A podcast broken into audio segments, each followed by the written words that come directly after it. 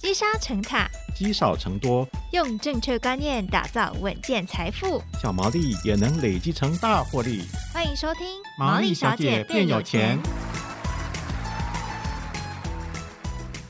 Hello，大家好，欢迎收听《毛利小姐变有钱》，我是佩服。不知道听众朋友有没有想过，日领一万股息是什么样的感觉哦？如果是我，我自己大概做梦也会笑哈、哦。不过对于今天的来宾而言，这件事情已经叫做所谓的梦想成真。虽然他投资起步的时间比较晚，但他依旧达到了这样的成就哦。今天我们就要来跟这位老师好好的学习一下他的理财观念。今天的来宾呢是退休教授谢世英老师好。呃，主持人好，各位听众大家好。哦，老师真的，对大家对于日领一万股息真的是充满了憧憬哦。想知道老师就是当时哦比较年长之后才这个接触到股市是什么样的原因呢？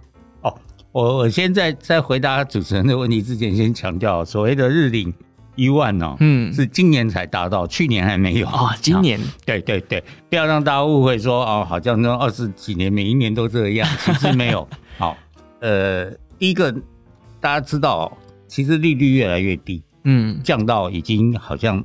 你存款已经不足以对抗通膨了，对所以才会考虑到说啊，原来存股我可能买股票的利息会超过银行的股利，嗯因为早年在民国七十多年、七十年那时候股利利息是十八趴，嗯所以在那个年代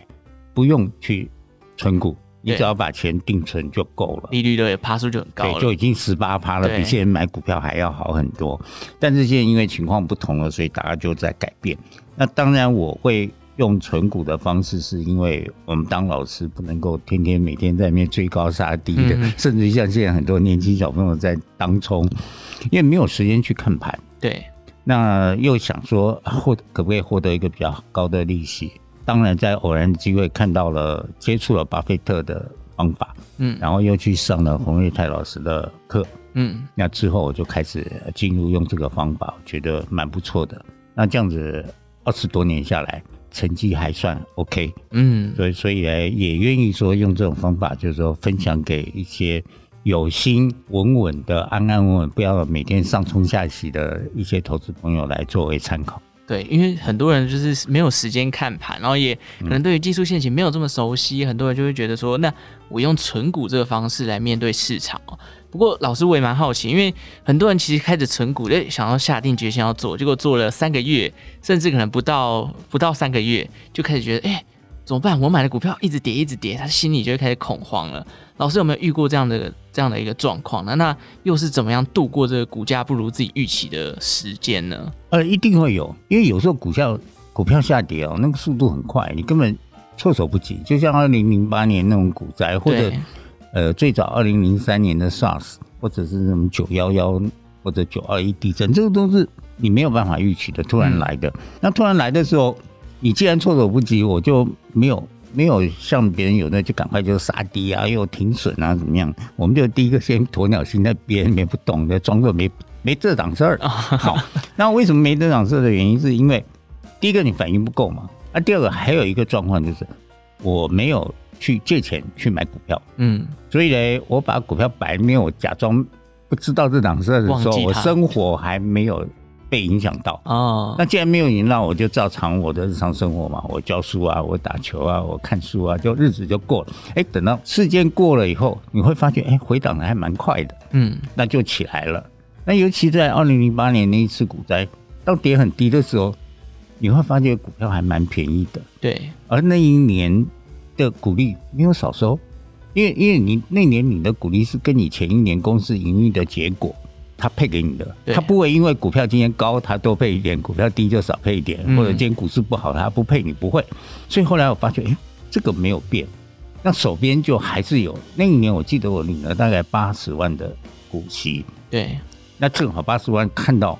我好多股票，好股票，我有的都是便宜的，嗯，那我就赶快就再买。哦，啊、那时候我形容我的心态叫恼羞成怒嘛，反正前面你你自己原有的看起来账面成本、账面的那个资产已经被砍啊砍，嗯哼哼，那你就赶快多买几个。那多买几个就是我所有在咖啡树里面，你多种了几棵树以后，等你开始结果之后，第二年暑假要配的时候，你会发现你配的更多。领到越多股息，对，领到越多股息，而且如果股票回涨之后，你的资产成长也会相对速度会更快一点。嗯，很多人就是在下跌的过程当中发现啊，未来这股价越来越低，反而太执着于股价，但忘记它背后其实是有一个稳定的股息，就像。种咖啡树领咖啡豆那种感觉哦。那老师现在如今已经靠存股，就是领到百万的股息了。我觉得很多人在今年啊，因为今年跟去年真的是完全一个天差地远。去年是一个大多头，今年是一个大空头。如果有投资人他想要靠存股来领股息的话，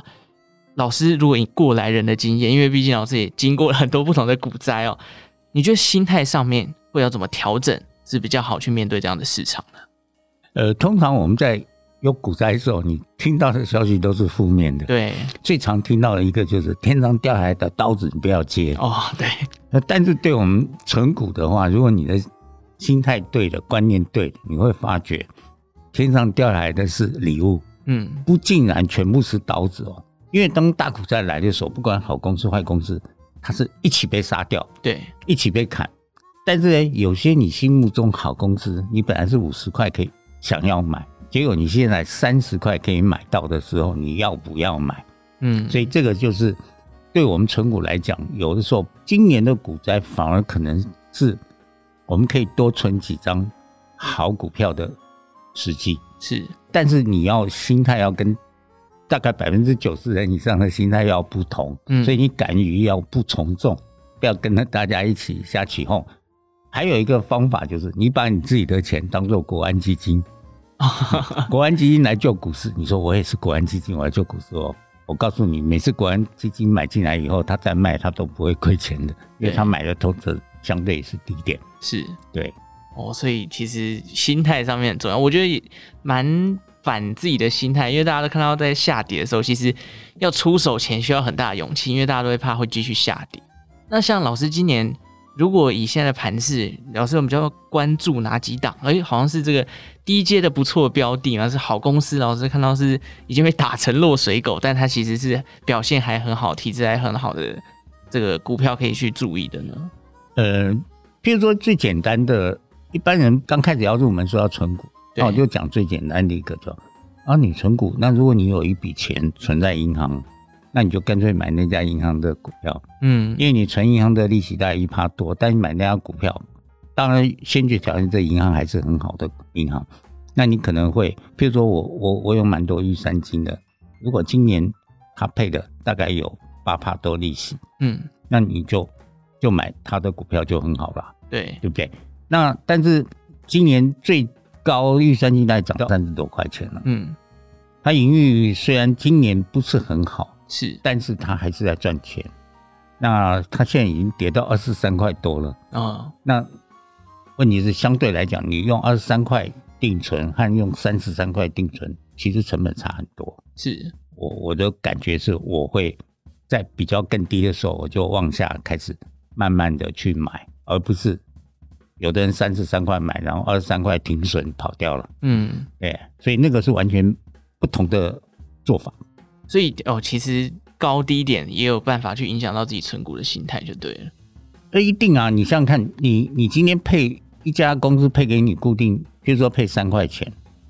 那你在五十块买跟在三十块买，你的利息其实是不一样的。嗯，啊，但是一般人，那为什么台积电那那那么高呃六百多大家买？因为他看的不是台积电十二块的利息，是，他看的是台积电的价差。嗯，他说六百涨到八百，哦，有人吼到一千，那他当然他不在乎十二块钱，嗯，他没有想到你配十二块，你六百块买，其实利息已经非常非常低了。是，对，那所以这是完全不同的心态或者不同的模式。判断的方法不对太一样。所以赚差价的人要要考虑的东西，跟我们赚利息的、赚股利的、存股的是完全不同的嗯，的思维。我我曾经有形容，算是不是很高雅的形容，我就想说，我们存股大概是要想找一个老婆，好老婆，嗯让她陪你一生一世。对，但是呢，你今天想赚差价的人，我是要找那股性很活泼的，哦，我要找一夜情 的，越刺激的越好。对啊，它它才会高蹦起跳，所以才会有些股票是比较股本小的，很容易被炒的，才会啪啪啪上。嗯嗯嗯但是呢，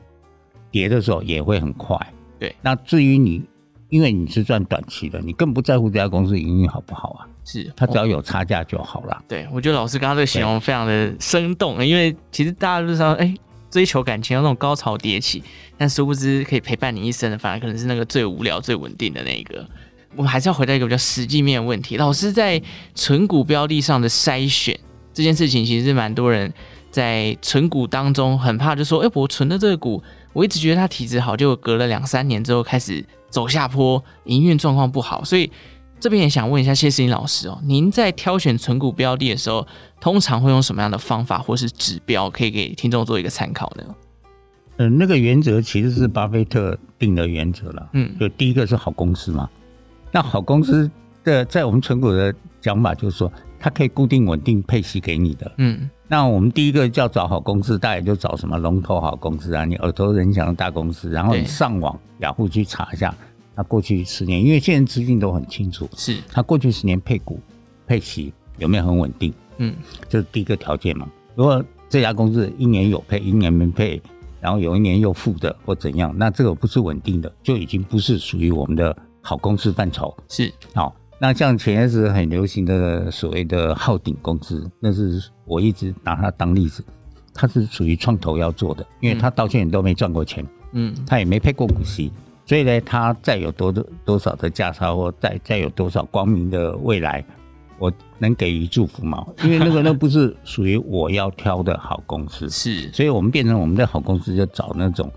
很无聊的、很无趣的，但是每年稳稳定定的配你个一块、两块、三块。那但是你刚刚主持人有讲说，有的好公司两三年之后怎么样？所以我们还是要做一个功课，除了你挑好公司买股票之后，你还要至少逐季啊嗯，追踪它的营运是，有没有公司变坏的情况。嗯，好，就像以前有一家公司很好，我们几乎每家都有大同、大同电锅啊、大同宝宝啊、对大同电视，它都有子公司华映也很好，但是公司开始走下坡了，所以这种就已经说他已经不是好学生了，他变成坏学生了。嗯，好，对，坏学生我们就想办法要淘汰掉是，啊、哦但是我们教育者不是啦，我们当老师是想办办法把坏学生要教成好学生，但是在股票市场不是啊，你不不用那么执着，当它变坏你就换掉。但是有些公司是偶尔遇到一件衰事，然后变不好，所以你这两个还要判断的出来，对，这家公司是这一次考不好，还是它已经变坏了。嗯，好、这是一个原则，所以要追踪。那追踪的时候，另外一个就是我们会等一个好价格。所谓等好价格，就是不是它在大家都在呃耳熟能详在讲的时候，它大概价格都已经很高。那我们通常是要等什么？等整个股灾大环境不好，大家哀鸿遍野对的，时候，它那时候价格相对是比较低的。比较甜的，对对对对。嗯，然后那时候我们就会想办法去买。但是存股的原因是因为我只是存进去嘛。当然以前有一个另外一个作者，我忘记他是谁，他在书上讲的，他的用英文讲，他就是存股的原则就是你 buy 买完了就 hold 就把它守住，然后呢 and buy some more。再哦另外再买一点，and hold，就一直 hold，你就那就像我的咖啡原则，就是说我种树嘛，那很多人赚差价就是我今天买棵树，涨价我就卖掉，啊，过几天买棵树涨价又卖掉。我对不是啊，我买一棵树种了，它结了咖啡豆了，我可能用咖啡豆赚钱，我再多买两颗，哦，然后再结，然后过些时就后面的咖啡园从三颗变十颗，十颗变一百颗，一百颗一百五十，慢慢到最后满园都是咖啡嘛。是，那咖啡树也有不同的种嘛，那所以我们都会挑好的种嘛，对，生产量好的，然后口味好的，价格好的种我去买，就是这么那如果像老师刚刚形容，哎、这咖啡树生病的话，就要砍掉就对了。没错。好，那老师我很好奇，这怎么样去判断？像您刚刚形容的这个，呃，比较生病的树或者是坏学生，老师从财报面上面会怎么样去判断说这家公司到底是变坏了，还是只是遇到一些碎事？那就要逐季追啦。嗯，那我逐季追，我都会把啊，呃今年第一季跟去年第一季来比比看嘛，对，它有没有变不好？嗯，那第二季，然后就追第二季跟去年比。那有的公司像我我最喜欢的联电嗯啊，大家都嗤之以鼻的。联电今年上半年已经赚的比去年前年都好了，对，那它第三季可能也还不错，前些时好像那个财报出来好像也都很好，嗯所以今年摆明会比去年好嘛。对他，啊去年赚四块多，那今年呢？今年可能预计可能会赚六块多嘛，嗯所以我就知道确定说明年配的绝对不会比今年少。嗯那然后再一比较价钱啊，价钱从六十几块掉到现在变三十几块，哦，那所以对我来讲就是说是一个很诱惑的，可以再多种几棵树的那个状 况。是，对，而且你三十几块，它如果配三块多或四块钱，你的利息也差不多有十趴、啊，对，那没有什么不好啊。嗯，对，所以其实老师会用这样的方式去看，其实重点就在于存股挑标的，还有一个很大的原则，就是你要先发现它是一个常年稳定配息的角色。当然，你也会去逐季追它的呃营收获利表现啊。那在追完之后呢，要去判断说它有没有比去年好，再来看说价格有没有去呃可能更低，那就有更甜，那有什么道理不买？当然，其实我们在挑选好标的的话，老师在评估买卖的时机，除了从股价上面来看，还有没有什么其他的建议可以提供给这个听众朋友的呢？其实还有的一种状况就是，其实我们存股的最好的，我会要求现在我我最近也也有点在时间找了一些朋友啊，愿意的，我就说你可以开始跟着我来，两三年开始，我在我自己输的时候是我那个小外甥，嗯，他存的算不错，但是我想说，只有我一个例子，加上他一个例子，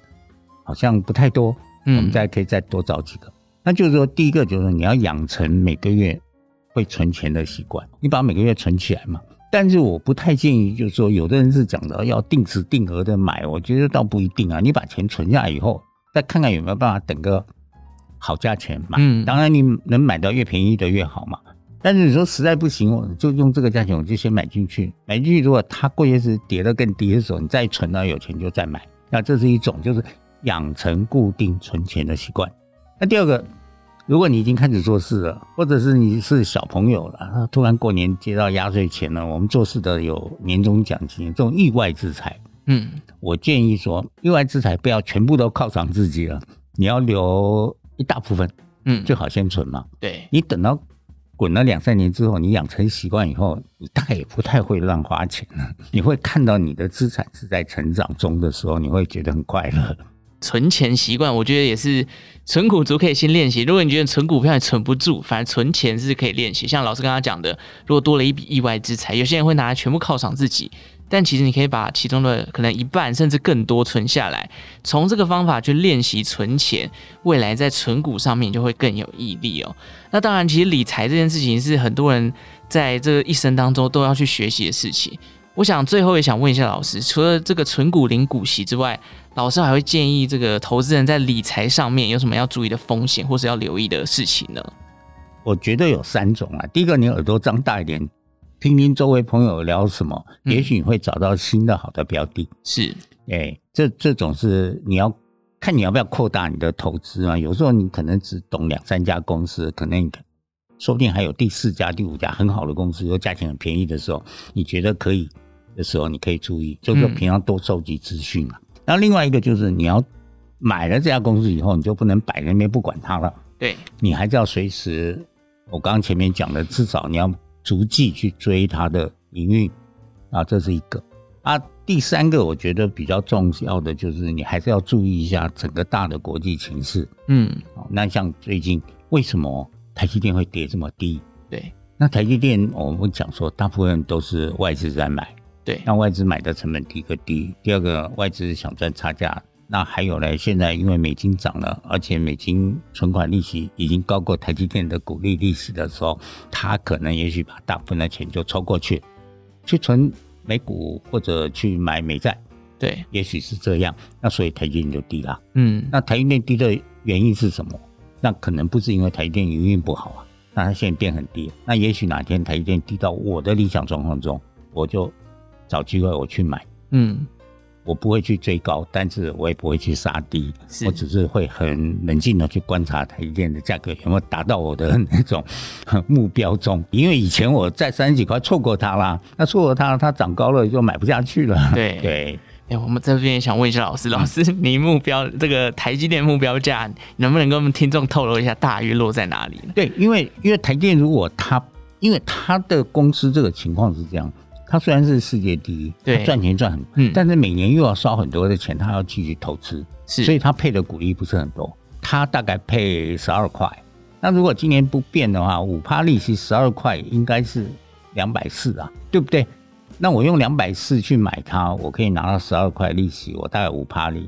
那理论来讲，五趴算是合理价合理的钱，价它还钱没有算便宜。嗯，，对，但是台积电有人说啊，四百六百什么，那那个对我来讲就过太高了。贵，对哦对，因为我存进去，我零十二块利息太少了啊。是，对哦所以是以一个五趴值利率当做是一个合理价的区对间对，对对呃那，可能就是两百五以下的台积电可以开始两观百察五，上下大概，对也许不见得那么卡到两百五，这大概高一点的时候，你可以先买一张啊。嗯，然后钱够一点，如果它跌低再买一张，因为有时候是平均成本的问题。是，嗯 OK，好，所以其实今天哦，老师讲很多，最后呢，我会帮大家总结一下关于理财上面的资讯。第一个呢就是多跟大家收集资讯，多交流。其实每个人的这个理财观念都有他值得学习的地方，当然就是统整出来，找到自己最适合的方法。像今天谢世英老师，他用存股二十年来面对这个市场。现在虽然市场已经慢慢跌下来，可能大家想说，哦，怎么可能？这个时候存存股根本就是往下一直摊平自己的成本，但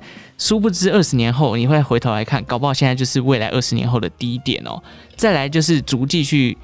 呃关心一下自己存股标的的这个财报表现啊。如果有出现像是生病的咖啡树，或者是变成坏学生的话，也要适时的去调整一下自己的持股部位。再来，国际上面的这个理财资讯呢、啊也是非常重要，比如说像今年以来美国这个强升息对于新兴市场的货币影响也是非常大，当然台股表现也不一定会比较好了。所以所有综合起来，理财资讯看起来真的有很多要学，有功课很多要做。那今天谢思英老师带来的分享，也提供给所有的听众做一个参考喽。最后呢，我们谢谢谢思英老师带来的分享。哦，谢谢大家。好，那如果喜欢《毛利小姐变有钱》的节目呢，也记得订阅荆州大耳朵的频道。如果有任何理财相关的问题，欢迎在各大平台留言告诉我们。那我们下次再见喽，拜拜。